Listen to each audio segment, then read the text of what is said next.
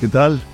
Muy bienvenidos una vez más a otro episodio de Pensamientos y Diálogos con un servidor Palemón Camus y con Carlet, a nuestra hija, mi hija, que ha estado dando unas pláticas desde que dijimos que nos íbamos a fusionar.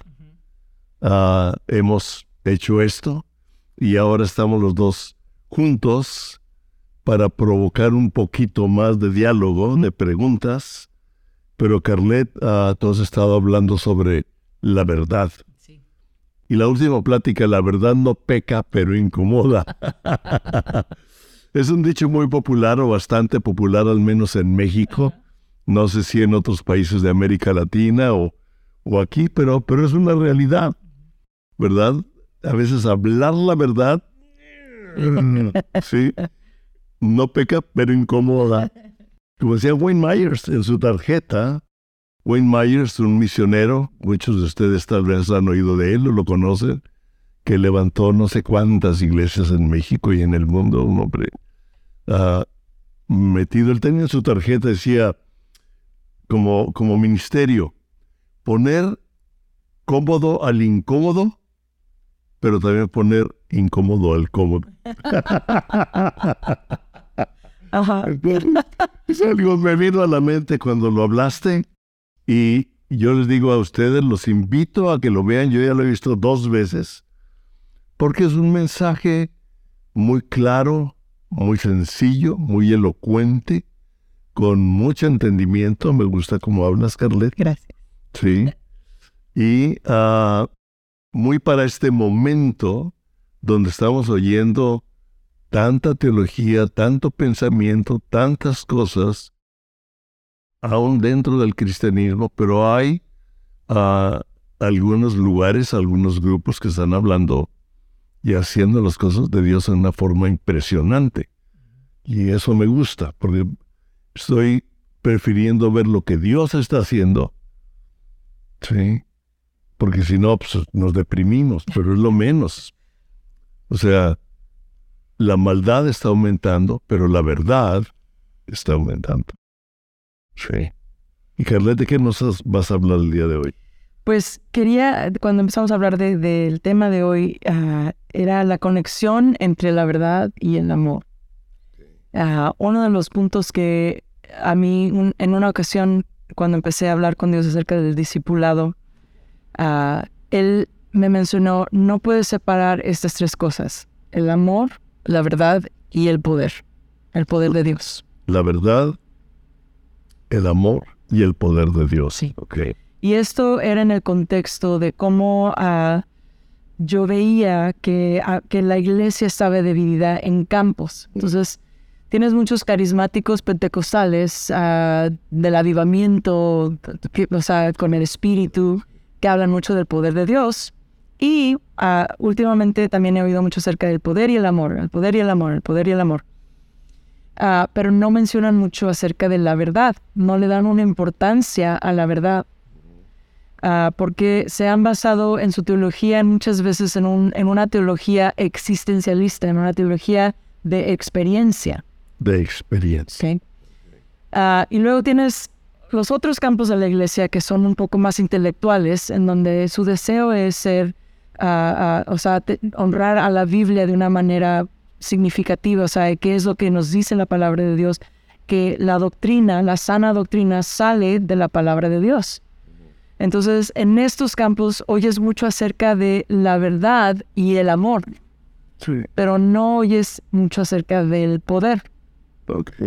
Y cuando yo me hacía estas preguntas, ah, empecé a hablar a la congregación que teníamos en ese entonces acerca de la verdad, el amor y el poder de Dios cómo funcionan estas tres cosas en la iglesia, que, que han tratado de ser separadas en las culturas de la iglesia que se están viviendo. Okay.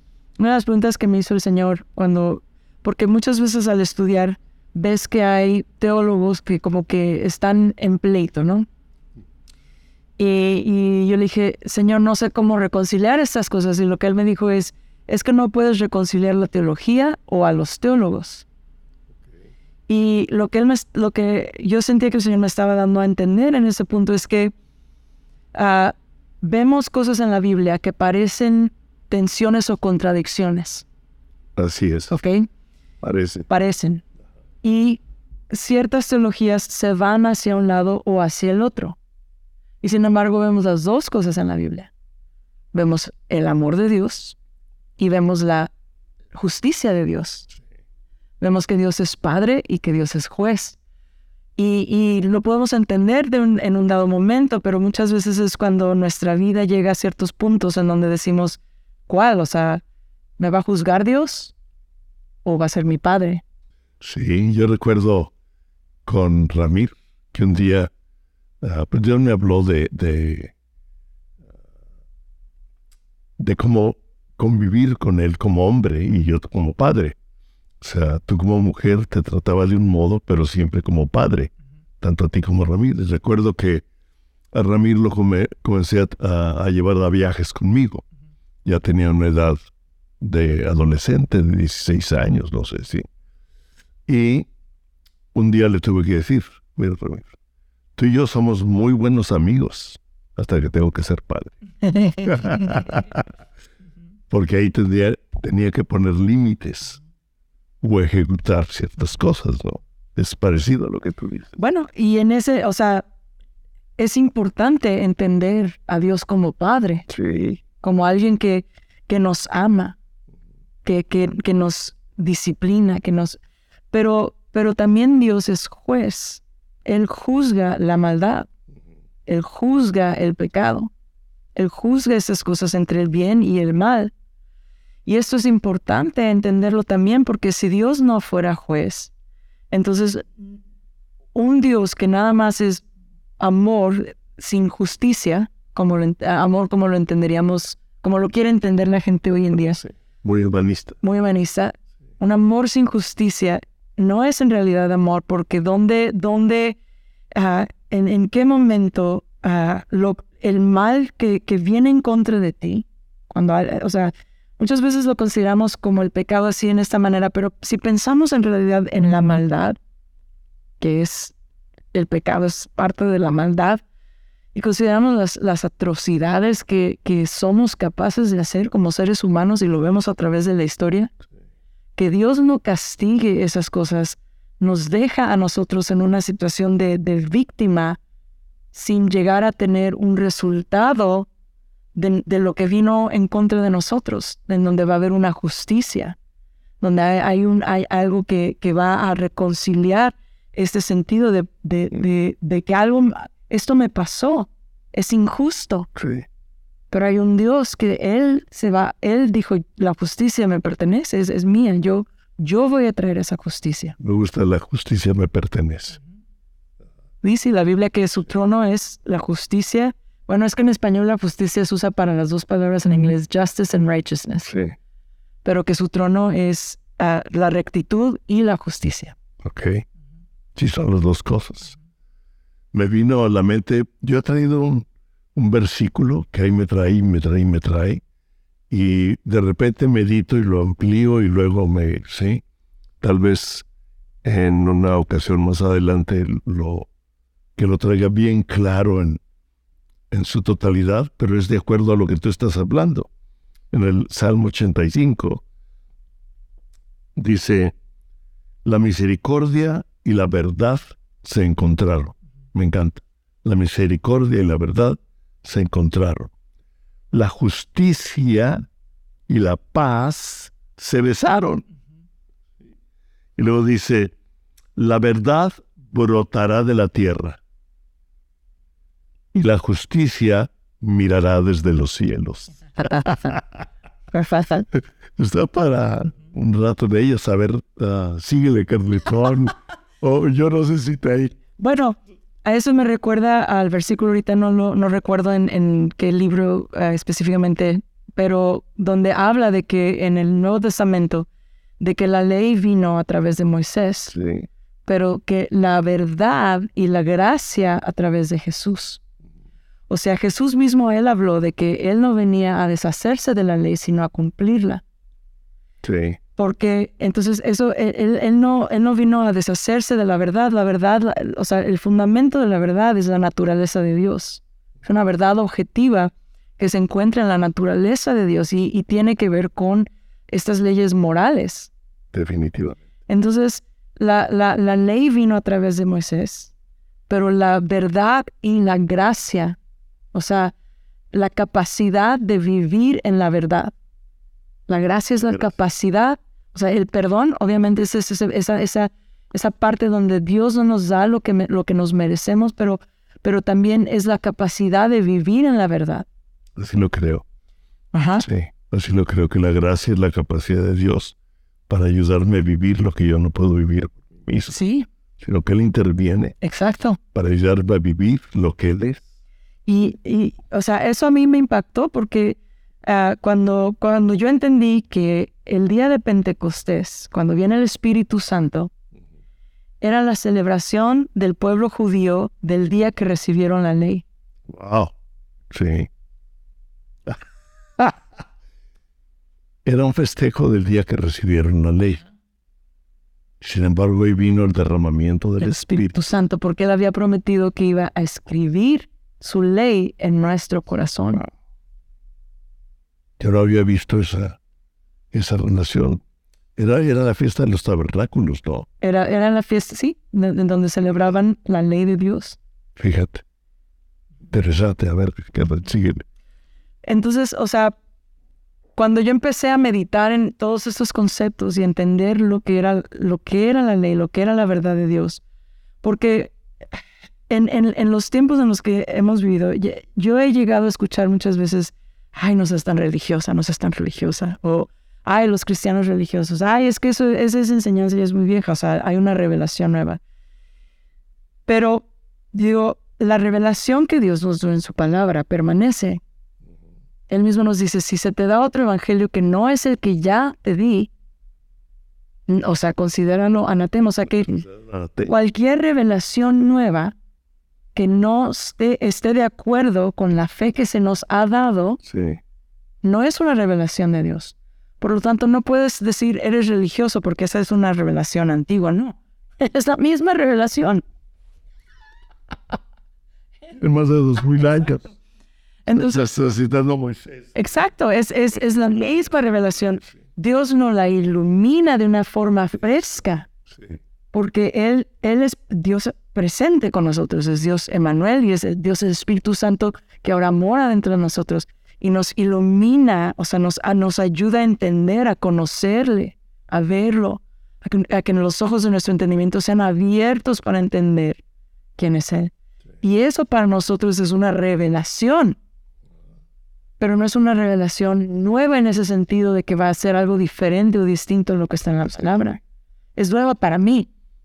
Ándale. Pero no debe ser nueva en ese sentido. Entonces, no puedes decir, ah, qué religioso, si estás queriendo vivir de acuerdo a lo que Dios ha revelado. Lo que te ha revelado aquí, no puede ser religioso. No puede ser religioso.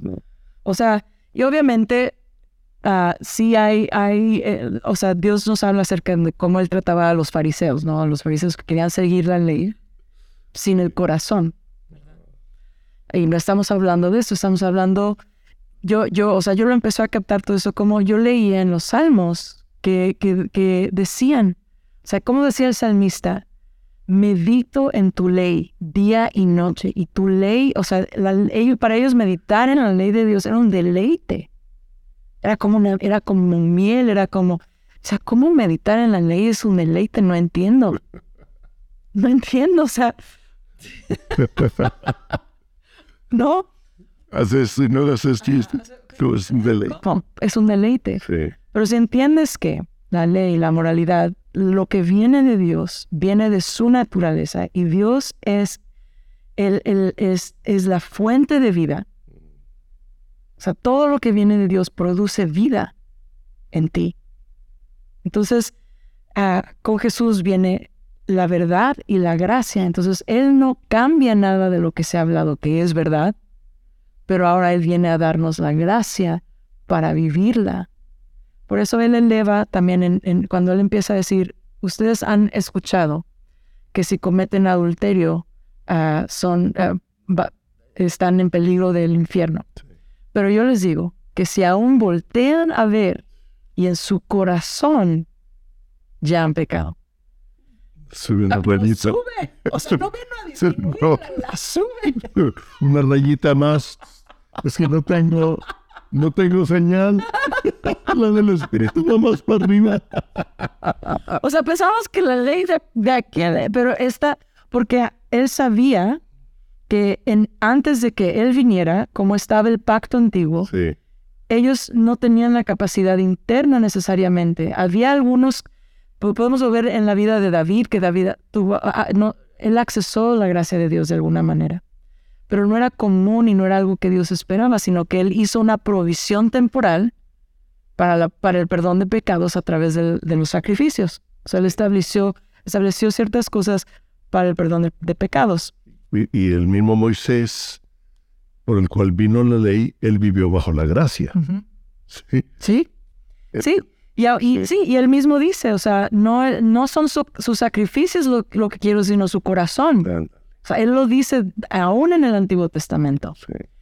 Pero no había ese, ese nuevo pacto en donde él dijo, ahora yo voy a darles un corazón nuevo. Entonces, lo que él viene a hacer es, que- es que el corazón, él dice, todo, todos son, todos hemos pecados, todos hemos caído, destituidos de la gloria de Dios.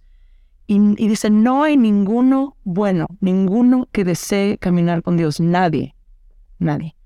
Entonces, él lo que viene a hacer al traer, al venir Jesús y darnos este nuevo nacimiento del cual habla, dice, cuando estaba con Nicodemo y le dice, es que tienen, tienen, tienes que nacer de nuevo. Y Nicodemo decía, ¿cómo? ¿De qué? Es, es, es un misterio en cierto sentido porque no sabemos cómo Dios lo hace, pero nosotros que hemos experimentado eso, llegamos a pasar de un lugar en donde decíamos, no quiero, y ahora, aunque a veces no sé cómo o no puedo o batallo, pero quiero. eso es muy importante. O sea, yo es, ¿Cómo? Pero quiero. pero quiero. Sí. O sea, es lo que decía Pablo. No siempre hago lo que quiero, pero lo- y lo que no quiero hago, pero, pero hay un deseo de seguir a Dios. Hay una ley de vida en mí, Hay una ley de vida. en Jesucristo, que me ayuda. Sí. Y que cuando yo empiezo a querer caminar ese lado opuesto, hay algo que me incomoda. Yo por eso les digo a muchos cristianos que quieren regresar y que están más miserables. Y bueno, estás más miserable porque ya has probado la vida. ¿Por qué aquellos que no conocen a Cristo se deleitan en el pecado? Porque no, no, no tienen la vida, No conocen. no conocen Para ellos la ley de Dios no es un deleite. para nada. Es un estorbo para ellos. Torno, Sí. no.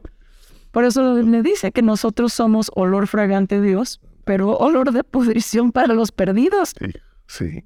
¿verdad? Por eso nos rechazan, Sí. porque los reta. Porque, porque Pablo dice, les van a decir, le- o sea, les van a decir, ¿por qué no te vienes a, otra vez conmigo de parranda? Sí. Obviamente Pablo usa otras palabras. Ah, no, sí, Pablo. Sí. Pero, pero dice, se van a sorprender de que ya no quieres hacer lo que hacías antes.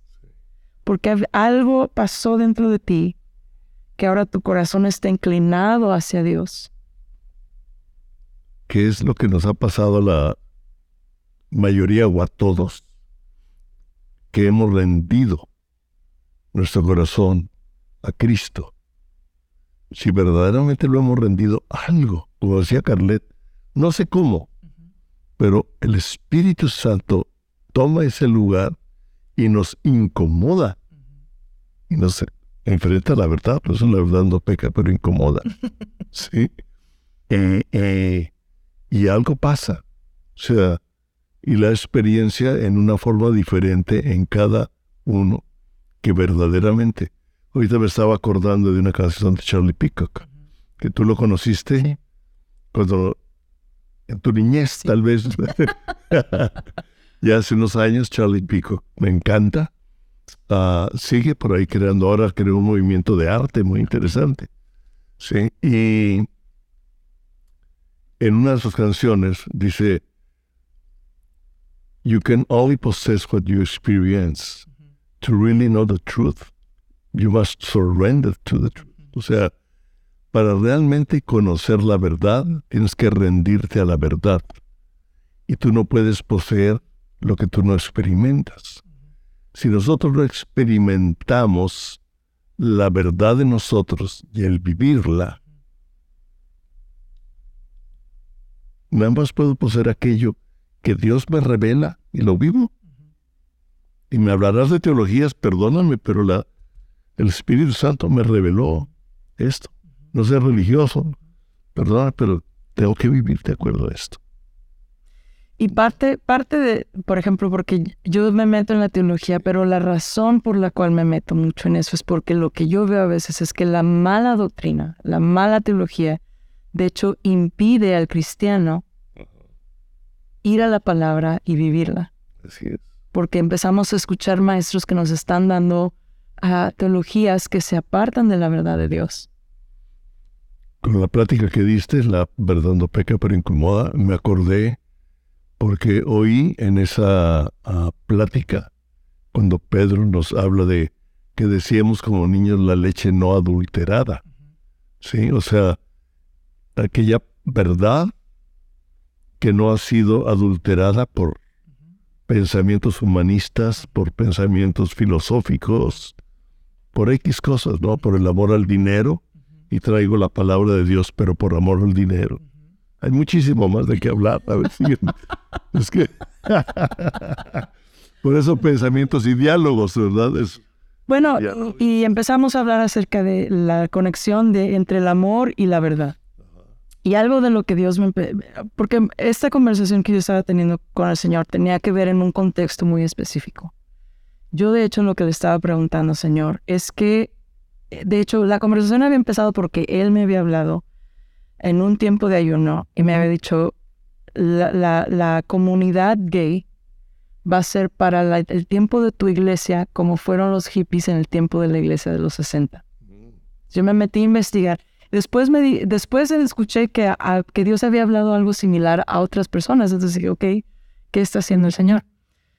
Y lo que empecé a escuchar es que en el tiempo de los hippies, ah, muchos que, fueron, que se empezaron, o sea, eran conversiones que, que pasaban, ¿no? O sea, gente que tenía un encuentro con el Señor, iban a la iglesia a buscar un discipulado y pasaron, eh, puedes ver mucho en diferentes puntos en la historia, pero dos de ellos es que o los rechazaban por cómo venían vestidos o no los discipularon en la verdad. O sea, nada más los recibieron, pero sin un discipulado en la verdad. Entonces, ah, eh, ahí fue cuando yo empecé a preguntarle al Señor, entonces, ¿cómo es que, que, que, quieres obrar con, con, con, esta comunidad que, que, que ahorita está, eh, eh, se ha vuelto el centro de la identidad en la cultura para los jóvenes? Y me dijo, no puedes dejar la verdad. O sea, no puedes en ningún momento tratar de, por amor, dejar lo que la palabra de Dios dice acerca de la realidad, de que Él hizo hombre y mujer, sí. de que Él pide cierta vida moral de acuerdo a la sexualidad. No puedes dejar la verdad, pero tienes que hacerlo de una manera de amor. Entonces, entonces cuando yo empecé a preguntar, Él me llevó ese versículo, que dice, ah, nadie Ah, eh, eh, eh, Nadie tiene mayor amor. que aquel que da su vida por el prójimo. Y eso se conectó a otra conversación en donde yo antes de eso le había dicho, Señor, yo llevo 30 años de ser cristiana y, y, no conozco tu paz. Tú dices que, que, yo voy a vivir en la paz que pasa entendimiento, pero yo no conozco esa paz. O sea, cuando viene un problema, la ansiedad. Cuando viene esto y cuando... Y me dijo, es que Carla, tú estás queriendo vivir el cristianismo a tu manera, no a la mía la justicia y la paz se besan. o sea, la verdad no peca, pero incómodo. Ok, señor. Vivir a tu modo. Quieres vivir a tu manera. Y me llevo a ese versículo. Cada día tienes que tomar tu cruz y seguirme. Rendirte a la verdad. Rendirte a la verdad. Y la vida del cristiano es una vida de amor, pero el amor del cual Dios habla es un amor sacrificial. No es un amor emocional, no es un amor humanista, es un amor en donde damos la vida por el prójimo. Ese es el amor del cristianismo. Es, impresionante ahorita que hablabas de que estabas hablando de la época de los hippies. Tus papás. Yo sé. vivieron en, en, en, esa época, aunque no éramos totalmente hippies, sí éramos hippies en cierto contexto, en cierto contexto ideológico, sí, aunque no viviéramos como hippies, ideológicamente la teníamos. Entonces lo entendimos ah, y fue cuando conocimos a Cristo. Y había una iglesia Calvary Chapel en que fue uno de los que aceptó a los hippies y fue criticado. Sí, hace poco saca, alguien sacó una foto de él bautizando a un paralítico en el mar. Y se ve lleno de hippies todos, sí, sí pelos largos y, iban a su congregación y todo. Entonces, un día, uh, bueno, el hermano de Jorge Lozano tocaba con el grupo rockero de Calvary Chapel. y el grupo se llamaba Maná, por eso cuando salió el Maná, el grupo Maná, yo me confundí. Dije, espérame, este no es el grupo que yo oía, este, este es otro. Y entendí eso, pero uh, entonces fuimos a visitar la iglesia de Calvary Chapel. Y yo me sorprendí, porque él hablaba con una sencillez y con un amor a todos los greñudos, y, y muchos de ellos ya se habían cortado el pelo, muchos de ellos ya, sí, pero todavía había muchos, sí. Pero cuando entramos a la oficina, en ese tiempo eran los cassettes. Y yo vi Génesis 1, Génesis 2, Génesis 3. Enseñanzas de capítulo por capítulo de la palabra de Dios. Sin embargo, él tuvo una gracia de amor en donde fueron discipulados muchos y fueron transformados. Sí.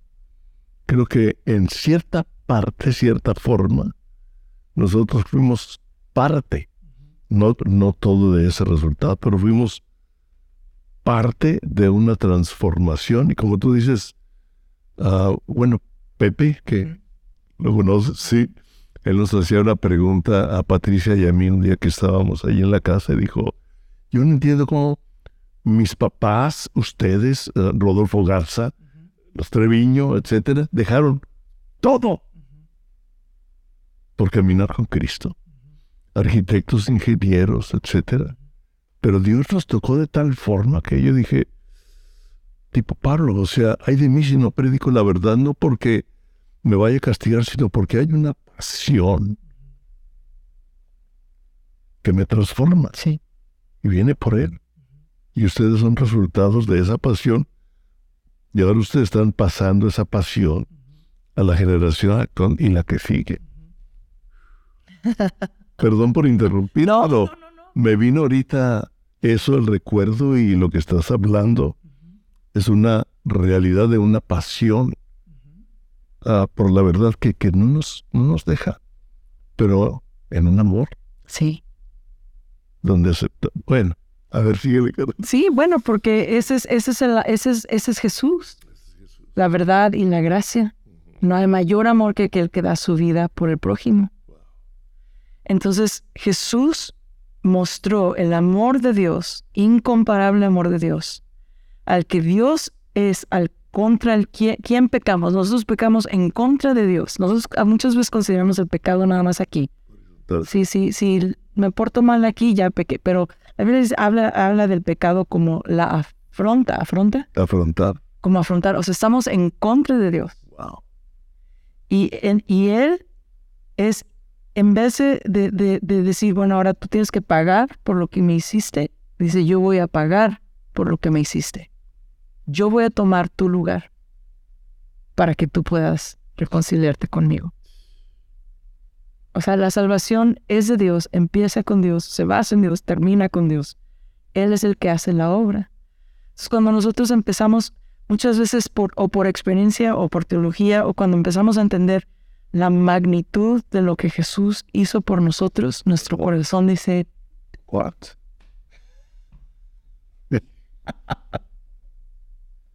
hay tanto, hay tanto que hablar en esto. Me encanta ah, hablar con Carleto Irley, así como otros, otros jóvenes que están pensando. dices joven, padre.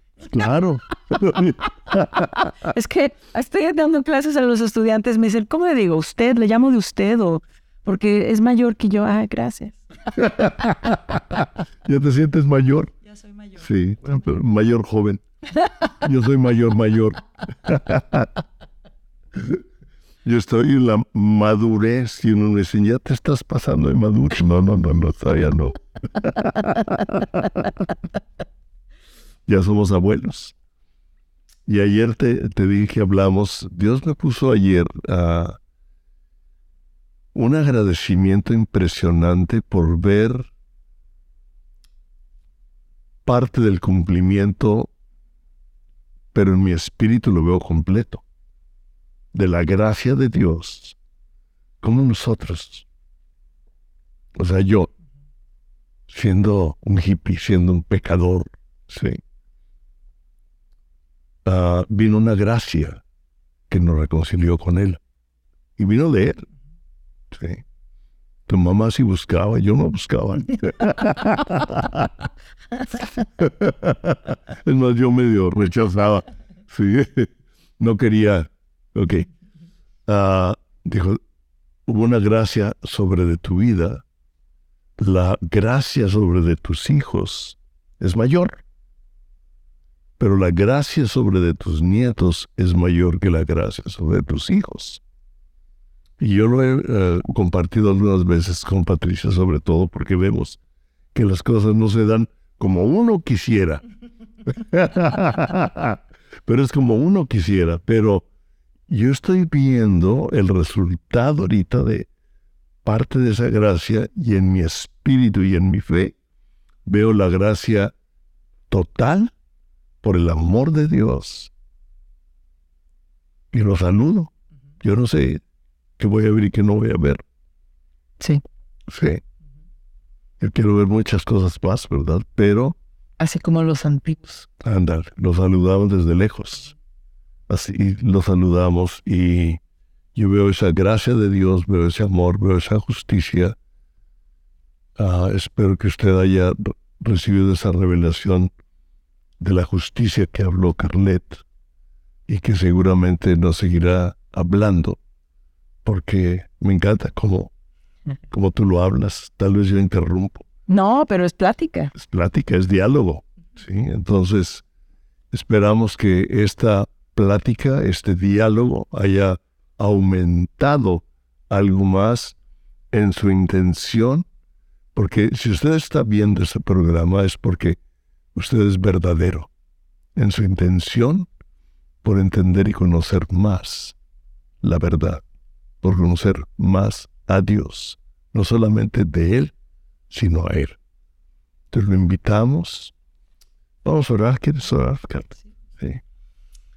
Gracias, Señor, ah, por cada persona que está escuchando en este momento.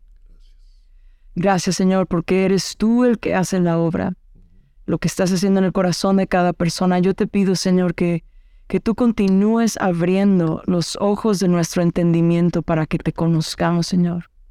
Que cualquier lugar en donde el enemigo ha querido traer distorsión, tú vengas a traer tu verdad, que dices que solamente esa verdad es la verdad que nos hace libres. Conociéndote a ti, en que eres verdad, en, eh, eh, eh, totalmente, encontramos la libertad que en realidad buscamos, Señor. Y yo te pido, Señor, que tú liberes, sanes, salves a cada persona que está oyendo en el, a través de, de este medio, que toque sus vidas Señor, también te pido que si hay alguna persona en este momento que está oyendo, que a lo mejor algún familiar está enfermo y han, has estado pasando por algún momento en donde has estado preguntándote, ¿tienes algún dolor? Señor, te pido tu gracia sobre esa situación.